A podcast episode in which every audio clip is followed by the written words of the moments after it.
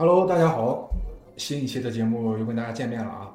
这个今天请到的嘉宾啊，是上一期的嘉宾静静。嗯，大家好。哎，这个今天把静静请来啊，是聊另外一个话题，因为她本人就是一个职场女性。嗯啊，这么多年就是从毕业之后就一直就步入职场了。这个我们的听众，我发现也有很多是这种职场女性，她们应该对女性在职场的一些想法也好、见解也好、呃有趣的经历也好，那今天把静静请来呢，是希望她站在职场女性的角度，跟大家去讲讲她的一些经历、感受、好玩的故事和观点。嗯，你不妨先简单讲述一下你的职场经历，让大家知道你是怎样的一个职场女性。好的。嗯呃，我是从大学毕业就进入了企业，嗯然后到目前为止，其实我只经历了一家公司，嗯，八年的时间，嗯始终如一。八年只在一家公司。对，八年只在一家公司。对，那其实从这个八年从头走到尾呢，我觉得是在陪着一个企业成长，企业也在教会我成长。嗯那在这八年时间里面，职场生涯，我认为可以分为三个阶段。嗯，第一个阶段呢是职场甜蜜期，我的职场甜蜜期非常长，有六年之久。八年就占了六年。对，因为这六年的时间呢，也是因为遇到了一个特别好的团队。嗯因为我本身对于职场的选择，我在一篇文章里面其实也讲过，嗯我对于职场的选择呢是比较挑剔的，嗯包括我希望我的领导年纪要比我多大一点，嗯。他不只是有专业的东西，他还有一些做人做事的逻辑能够教给我，嗯啊，所以呢，在职场的前六年遇到了一个很好的团队，嗯。那么在这个团队里面，我的感受就是身体非常忙碌，但是精神非常丰富，嗯。也非常自由，嗯，那这是我的第一个职场阶段。第二个职场阶段呢，是我的职场过程当中遭遇了团队的变化，嗯。那我身边的人全部都变成了嗯另外一批人，嗯。那也很遗憾，这一批人和我的处事逻辑和处事态度是不一样的，嗯。所以那也是我的职场的一个痛苦期。嗯，那在这个过程当中，我确实有过轻度的抑郁，嗯。啊，抑郁到什么程度呢？每天晚上开车回家的时候都会莫名其妙的哭。啊，对的，那有这样有我这么乐观的问题，哦乐观的人都会有有这样的表现，啊，嗯太痛苦了，因为变化太大了。嗯嗯我会觉得每天就感觉一时间接受不了的是的。每天不是跟事儿在去做接驳，嗯而是在跟不同的人在嗯斗嗯，明白明白啊。虽然大家说职场如江湖，嗯但是这样的江湖确实让我有些猝不及防。嗯嗯那这是第二个阶段，大概持续了一年半。嗯第三个阶段呢，就是我目前这个阶段，嗯现在已经持续半年了，嗯，那就是豁然开朗的阶段。嗯其实这也是从我三十岁往后刚刚明白过来的，嗯，可能也是经过了前六年的甜蜜期，然后再到两一年呃一年半吧嗯痛苦期，嗯然后再往后，我突然就面对回头再看这样一一个职场的时候，嗯想到一句话，就是我的领导跟我说过一句话，他说：“你现在觉得你这个职场不好，实际上职场就是这个样子的。”嗯而是你一开始经历过的那个团队太好了，所以让你为让你误以为职场是那样美好的嗯啊。那当然，我在这半年里面想通的事情呢非常多。嗯那想通最多的呢，就是我需要做好我自己。嗯职场中的这些人和这些事儿，可能每个人在这一辈子中都会遇到，嗯他很痛苦，但是你回过头来看的时候，你会感谢他，嗯感谢的不是那些伤害过你的人和事儿哈、嗯感谢的是经历过来和想明白的你自己。嗯，所以我的职场之路是经历过了这三个阶段。三个阶段。对啊，这个第一个阶段我印象特别深，就是八年的时间，你有六年的甜蜜期。啊，对，那就是我我可以这么理解，就是对于你来说，你的职场的，就是初入职场的阶段，其实是还算是比较顺利的。对就是一进来之后，就首先是可能自己比较呃认同的一家公司，嗯比较喜欢的一个行业，嗯，然后呢又碰碰到了一一个比较认同的一个对你有很大帮助的一个团队。对，那在这个过程中，你可能不仅学到了很多东西，然后呢，能够快速的适应职场，也为自己将来怎么说呢，打下了一些基础吧。咱们可以这么理解，对是吧？那第二个阶段，就像你刚才说的那个所谓的出现了轻度抑郁的那个阶段，其实我想让你把这个展开来聊一聊。嗯就是你提到了一个词儿啊，就是让你痛苦的一点是，你不是在跟事去打交道、去忙，而是在疲于的跟各种人去斗角，你认为那个阶段带给了你什么？你又比如说失去了什么？嗯，我失去的是快乐，嗯因为我在前六年的甜蜜期是一直很快乐的。嗯呃，六年的甜蜜期呢，我基本上下班时间平均下班时间嗯。在十点以后嗯。啊、有时候我回到家在凌晨一点，嗯。但是我仍然非常开心，嗯。每天都积雪满满的工作，真的不需要任何人去给我打气，就每天都非常兴奋的去上班，嗯。愿意留在那里加班，没有任何人说，哎，你一定要把这事儿干完，但是我就是自觉的想在那里把这件事情干完，而且很有成就感。嗯。那到了第二阶段呢，我会发现。没有那个环境让我去把我想做的事情，或者我认为对工作有价值的事情做下去了。嗯当你发现这个团队它的导向变成了不是对事情负责，而是对所谓的权威负责，向权低头，而不是向专业低头的时候，这是我最痛苦的地方我很理解。啊。因为我本身呃，我认为我本身是一个非常追求专业的人。嗯。我觉得所有事情的底层逻辑一定是你够专业，包括你走到管理岗位之后，虽然到了管理岗位，可能百分之二十是专业，百分之八十是你的管理才能，但是那百分之二十是必不可少的，因为你只有懂，你的团队才可以信服，嗯。你团队做事儿的逻辑才能正确。但是在我第二个痛苦的阶段，我会发现这个团队对于事情的逻辑没有那么在乎，他更在乎的是领导喜不喜欢你这样啊，嗯。啊，你这样他会对你有什么好的印象啊？所以这样就会演变成一个团队，他把事情都做在了表面上。嗯。当做在表面上的时候，他的深度就不够，嗯，专业就会慢慢的消失掉。对，而我对专业是有坚持的，所以我在这个团队中待的会非常痛苦。我不太想去搞所谓的人际关系，嗯。啊、或者说不单纯的去搞人际关系。嗯我觉得专业一定是一个基石，而当这个团队失去了专业这个基石的时候，我就是最痛苦的那个人。明白了，就是你更希望专注的把事儿做好。是的，啊、你刚才说的这个，我想起了前两天我跟一个设计师聊天的一个，就是他举的一个例子啊，就是跟你遇到的这个困扰也差不多。嗯就是他就说他接了一个设计的项目，嗯，比如说是给呃某一个单位设计一个，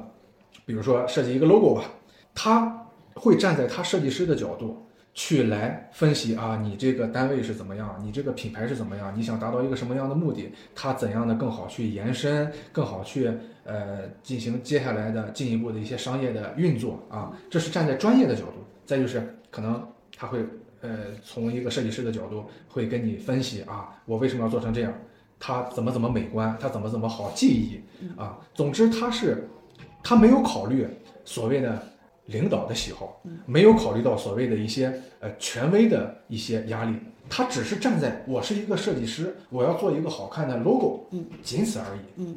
但是呢，甲方的一个对接人吧，跟他沟通的时候，对接人说啊，你这个 logo 设计的很好，但是呢，领导希望把它换成红色，嗯，他就很郁闷，他说我不希望它是红色，因为我觉得蓝色更好。然后一二三，站在专业的角度展开来说，我为什么觉得蓝色更好？嗯那个人听了之后，他就说：“你说的很对，但是领导喜欢红色，所以说我希望你把它改成红色。”因为这个问题，双方也产生了很多的这种这种这种矛盾或者争论。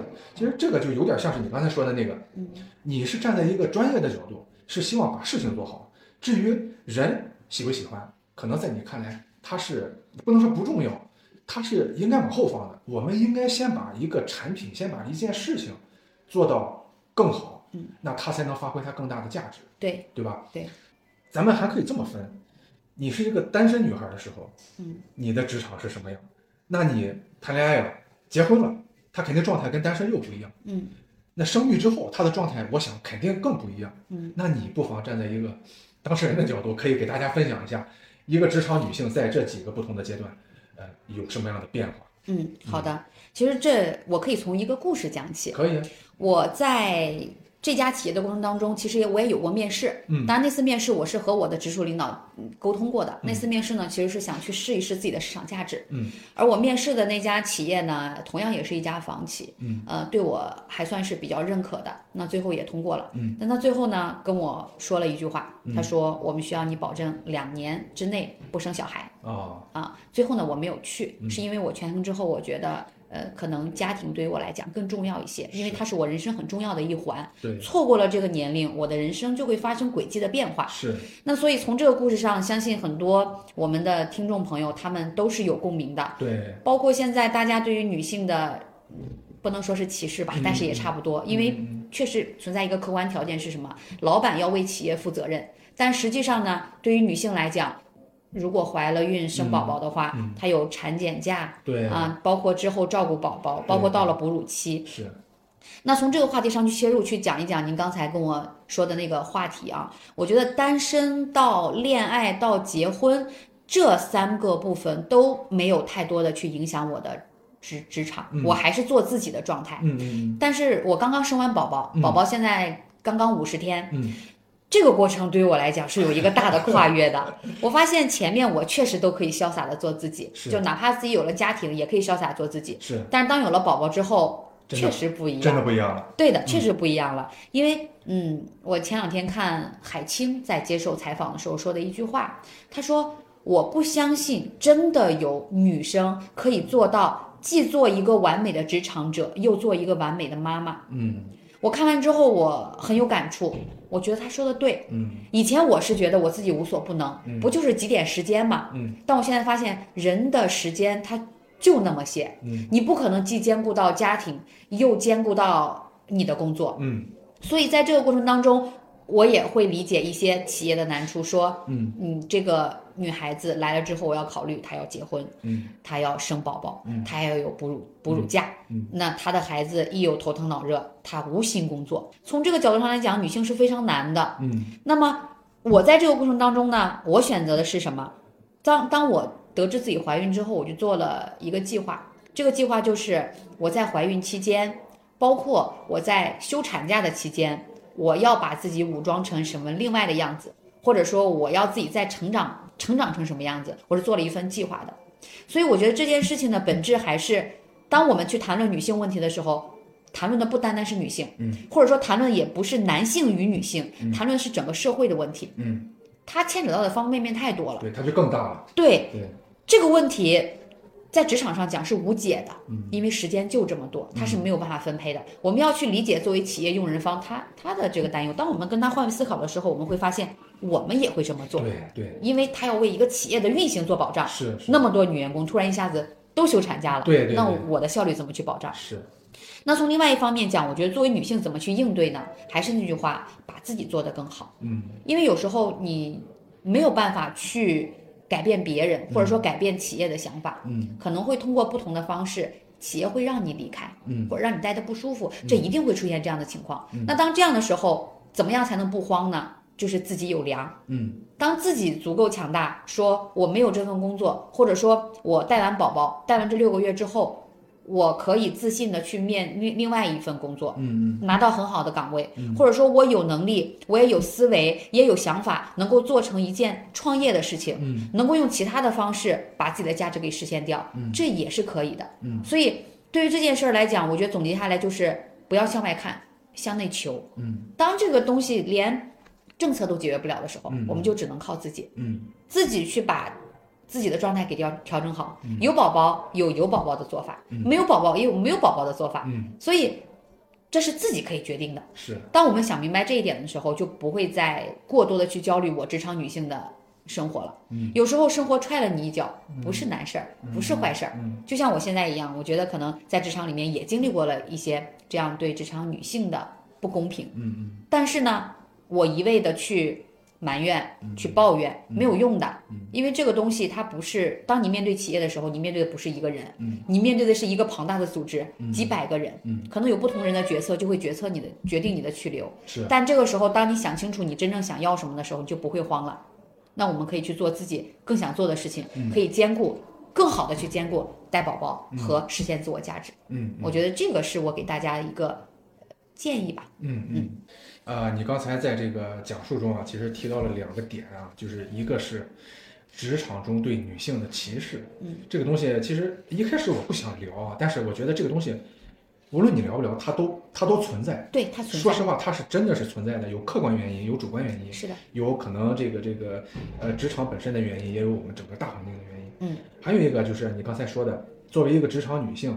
面临的不同阶段，是你有些东西是你无法逃避的。嗯比如说你到了一定的年龄，你自然会面临结婚、生育这些问题。对那你有了宝宝，你自然你要面对怎么去更好的抚养这个宝宝。嗯那在这个过程中，一天就二十四小时，那我们是必然的要拿出一些时间来，原本是在工作中的时间，对，要分到这个新的生命身上。是那这个东西，站在这一点，我觉得任何人都是可以理解嗯，我们的这个职场女性的，因为她们有她们的不容易，她们有她们的辛苦。对，那咱再换一个稍微怎么说呢，轻松点的话题吧，咱俩闲聊的那个状态啊。嗯我是一个职场男性，嗯你是一个职场女性啊。嗯在你看来，在职场中哪些事情是男女平等的，男女都可以做的，而哪些事情，你作为职场女性，你觉得自己有点困扰，哎，为什么这个事情男性可以做，而我不能做？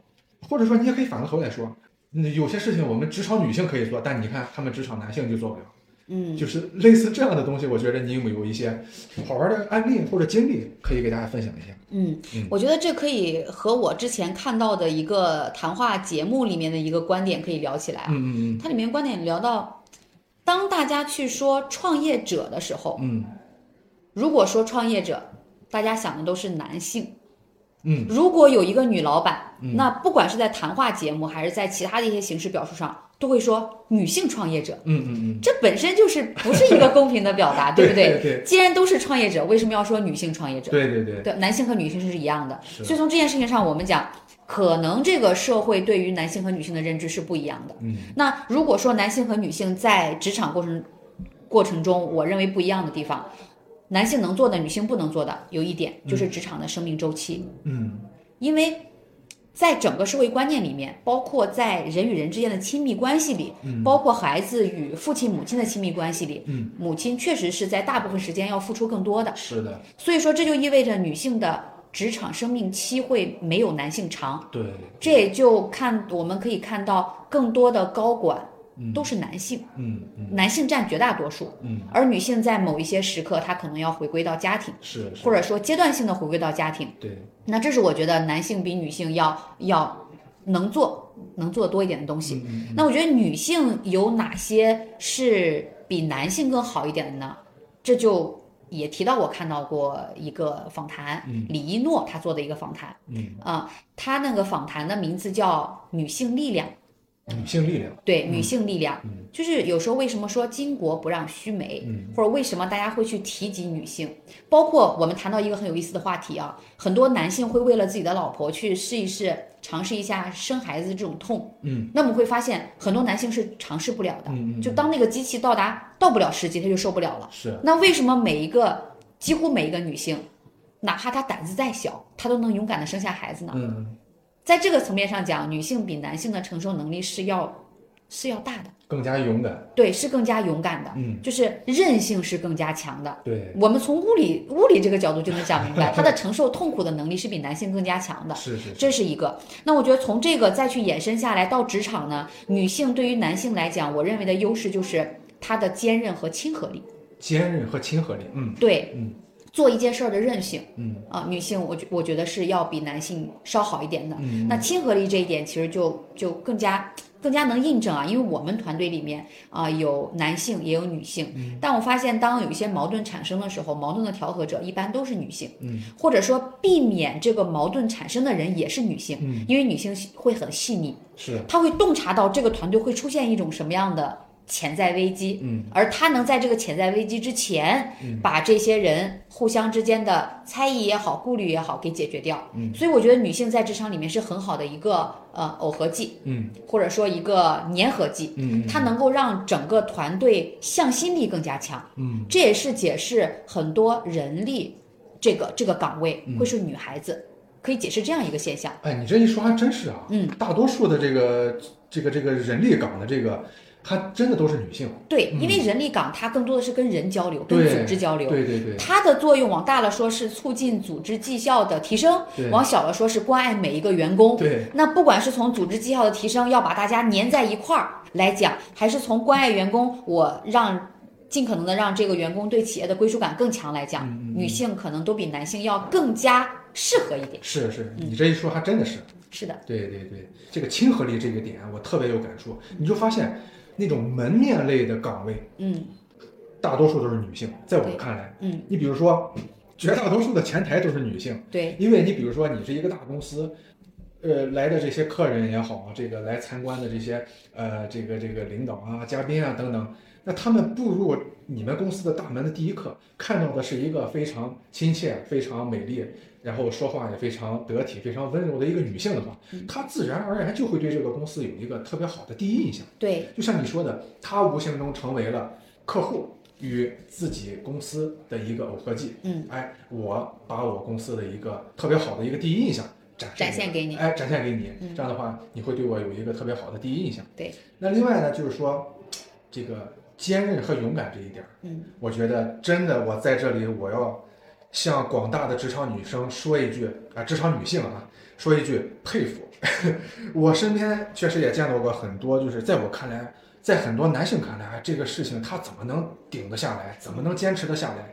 但是这些女性朋友，人家真的是坚持下来了，既要忙孩子的事儿，嗯我还要比如说忙我的这个公公婆婆的事儿，嗯我还要应对领导，我还要应对客户嗯，我还要应对我的下属等等等等，就这些事情一股脑儿堆起来，作为一个男性，他都会觉得，哎呀，这这么复杂，自己都慌了神儿。嗯但是身边有很多优秀的职场女性，她们把可以把这些事情搞定的一清二楚，非常有条理。对，是的。我感觉你应该就是这样的人，希望我是，我现在正在体验这样一个过程。是吧？嗯，对，在这个角度讲，职场女性和职场男性似乎也没有什么区别。嗯，但是啊，我我刚才提到的这个这一趴的一个开端那个词儿，叫做歧视。你有没有经历过职场的歧视？嗯，可以说在我第二个阶段，算是在经历这样一个过程。嗯因为我刚刚提到我是在房地产行业，嗯，那房地产行业在近两年其实是发发生了一个骤跌的。是，那在这样一个过程当中，作为一个企业，它必定要去裁员，去保证自己的成本可控。嗯，那在这样的过程中，我又到了怀孕休产假的时候，嗯虽然这是违法的，嗯，但是从公司的角度上来讲，他还是觉得可能贡献度就没有那么高了。嗯，确实是有这样的一种倾向在。嗯所以我会认为这属于歧视。嗯，但是我也能理解这样的做法。嗯那当这个事情产生的时候，我也想了非常多。那为什么我去迈出一步，嗯把自己给做强大？就是因为想在面对一件事情的时候，你是有选择的余地的，嗯而不是跟这件事情纠缠在一起。嗯而且我在遇遇到这件事情的时候，正好是我呃刚生完宝宝坐月子的时候。嗯女性在坐月子的时候，她的精神是非常敏感的。是，那为什么我们说女性能经历、能能接受那么多的，怎么说更坚韧一点？嗯，我觉得就是一句话，经历的越多，或者说你越细腻，你会越痛苦。嗯因为女性在这个过程当中当中就是经历的很细腻。嗯那处理孩子的问题，嗯处理家庭的问题，处理工作和人际关系的问题，嗯当你处理的非常多，而你的心思很细腻的时候，痛苦就会成倍成倍的袭来。嗯，还真是，就是 我我说句比较俗的话，就是我们民间经常我聊天的时候就说，你看这个人儿没心没肺，嗯，哎，反倒他就很快乐。对，但是那些看上去这个心思细腻，但就是站在普世的价值观里，就觉得心思细腻其实是个褒义词，就感觉这个人他这个更善于察言观色，嗯他的这个这个想的更多，想的更周到。但这样的人呢，虽然是一个褒义词，但是站在他本人的角度，他反倒会更加的痛苦。痛苦，嗯，甚至呃怎么说呢，身心俱疲的那种感觉。是的。对对对，其实你看，我看过一个报道，印证了这句话。嗯呃，很多的抑郁症患者，嗯我们可以看到，实际上他们的学历都分布的非常高，嗯，就是懂得越多越痛苦。对，知道的越多越痛苦。对，什么都不懂，反而就很开心。是是是，所以从这个角度上来讲，女性她是很细腻的，她情感一旦细腻了，她她内心活动就会比男性更加丰富，对对一件事情的理解也会比可能比同同时期的男性可能会多增加好几层。是是，我觉得也是在这个过程当中把自己磨砺的更加坚韧的。嗯嗯。你换一个身份啊，作为一个前辈，嗯因为我们的听众里有很多，比如说女大学生，哎，她们即将要步入职场，还有一些呢，可能已经毕业了，嗯刚刚进入职场，比如说现在正在实习啊，或者当做一个新人，嗯从零开始自己的职场生涯。那你作为一个前辈，作为一个过来人，有什么好的建议想分享给他们吗？嗯，我可能还称不上太前辈 啊，工作了八年的时间。那从我工作这八年时间里面的一些点点滴滴总结出来呢，我觉得有几个点吧。第一个点是希望进入职场的这些新的青年人、年轻人们，呃，不要看太多的毒鸡汤。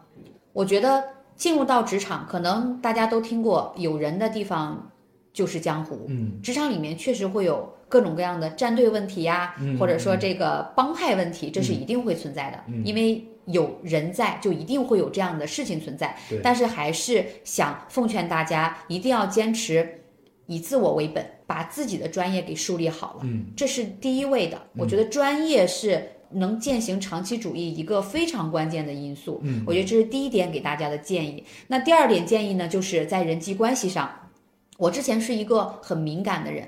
这也是为什么我会在一段职场生活中非常的痛苦，是因为我会不断的去想别人对我的评价是不是好。嗯，那么从这个过程再去推演，我会想尽一切的能力、一切的办法去满足所有人，想让所有的人都满意。那这样很累啊。对，所以我会过得非常累。是。那在这里呢，就想奉劝大家，不管你到哪一个环境。总有百分之二十的人是不喜欢你的，是不要去，甚至更多。对，不要刻意去改变，因为人和人之间经历的过程不同。你就像说，你说你能理解一个人吗？你穿着他的鞋子走来走去，你都不能理解他的万分之一。嗯，所以在这样的过程中，我们要和而不同。嗯，在人际关系处理当中，我们可以允许身边的人有不同的意见，但是我们也要坚持自己本心要坚持的那一点。嗯，跟同事的相处过程当中呢？啊，能够成为朋友是最好的。嗯，但是呢，如果不能成为朋友，我们也要知道，职场不是处朋友的地方。对，啊，所以我觉得这两点是我给大家的一个建议，也是现在我反观我八年的职场对我最有用的两点。嗯，一个是坚持专业，另外一个人是在一个事情就是在人际关系上要保持自我，和而不同。嗯，确实，每个人都希望自己多一些朋友。然后呢，我身边也有很多这种呃所谓的朋友。确实是在职场中认识的，比如说我的同事，嗯，甚至我的客户，嗯，哎，有的，比如说大家有了共同的这种兴趣爱好，或者说交集多了之后，自然而然就成为朋友了。对的。但是呢，我我真的是希望大家在职场中的朋友是自然而然来的，是的，而不是说我来职场就是为了交朋友。我觉得如果你有这个想法，肯定会，咱不能说吃亏吧，可能会肯定会走弯路。哎，是的，因为大家呀。在职场中，说白了是为了共同的完成一件事情，达成一项目标或者说是业绩。